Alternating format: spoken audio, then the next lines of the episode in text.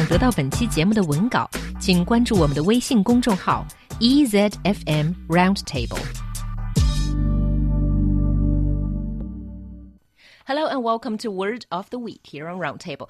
So the Tomb Sweeping Day is coming up, and we feel that we should talk about uh, something about ghosts or idioms and ways to describe that people are dead or people will die. And so Yeah. there's there's a lot of different idioms and, and like around ghosts and, and around death and, and scary things, and they all kind of overlap in a sense. Uh, especially if we look at this first one, pale as a ghost or pale as death, basically just means very very pale. So and the and the thing is, pale is not just white, right?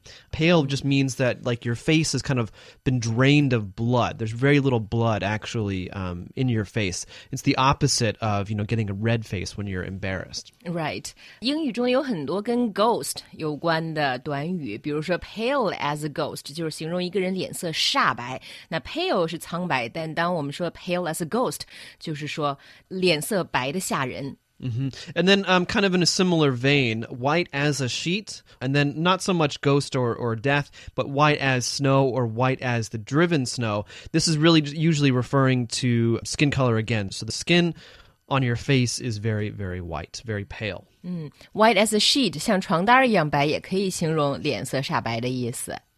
And ghost of a chance usually means uh, that you don't even have the slightest chance. So for example, she can't do it. She doesn't have a ghost of a chance. Or there is just a ghost of a chance that I'll be there on time, meaning I'll probably won't make it. Right，ghost of a chance 实际上是一点儿机会也没有，或者几乎没有任何机会的意思。 And then uh, giving up the ghost. This this is basically a euphemism to die, but it's usually um, used to refer to machines. So, for example, my poor old car finally gave up the ghost. Give up the ghost 是一种表示死亡的委婉的说法，但是也可以用在呃一样东西坏了。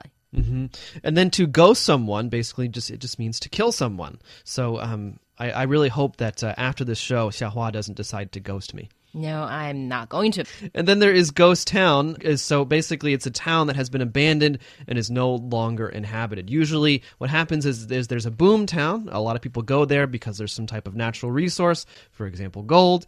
And then once the natural resource is completely tapped out, everyone leaves, and so it becomes a, a ghost town.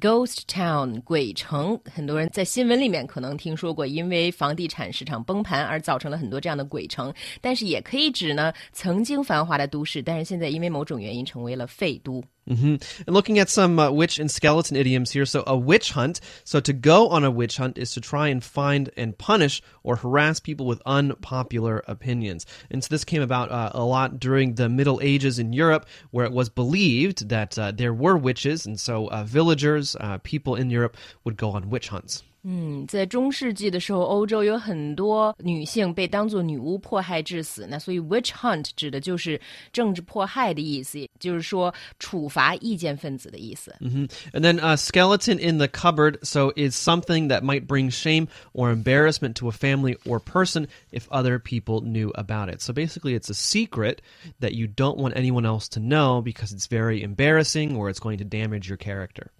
下面说说 skeleton 骷髅，skeleton in the cupboard 是不可告人的秘密，通常是丑闻。 And then looking at some euphemisms to die. So uh, to go to a better place.